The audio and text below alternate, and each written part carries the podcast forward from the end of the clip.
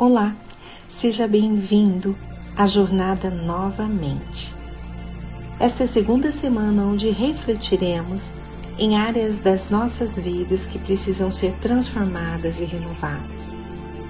Hoje falaremos sobre o descanso da sobrecarga.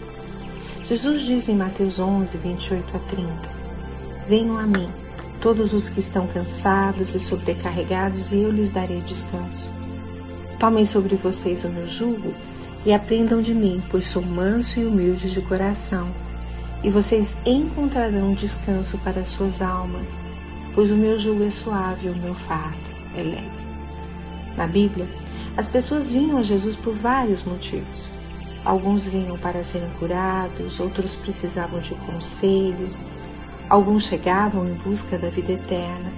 E Jesus nos dá aqui outra razão para virmos até Ele descansar dos nossos fardos. Mas para que isso aconteça, é preciso irmos até Ele e realmente perder o controle. E Jesus nos diz: peguem o meu jugo. Há uma troca aqui. Jugo é uma ferramenta que os agricultores usam nos seus bois, lavradores. Eles colocam o jugo para que caminhem na mesma direção e no mesmo ritmo. Quando eles estão unidos, um não pode ir mais rápido do que o outro, nem mais lento.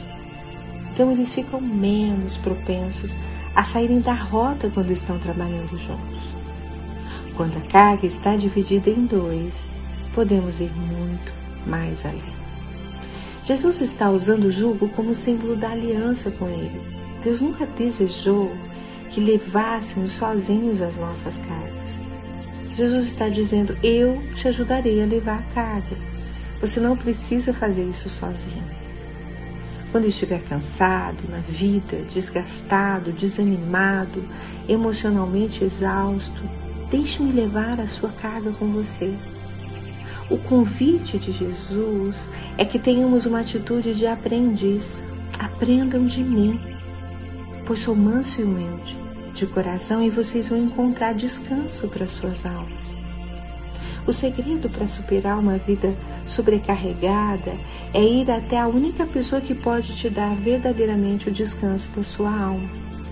Jesus quer te ajudar a transportar o seu fardo, sendo um modelo de vida livre e leve e suave. Aceite esse convite de Jesus e descanse.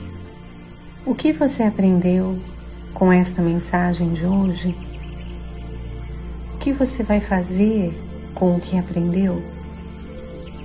Que tal separar um tempo e falar com Deus sobre o que está no seu coração? Aproveite e compartilhe com alguém aquilo que você recebeu. Um grande abraço e Deus abençoe.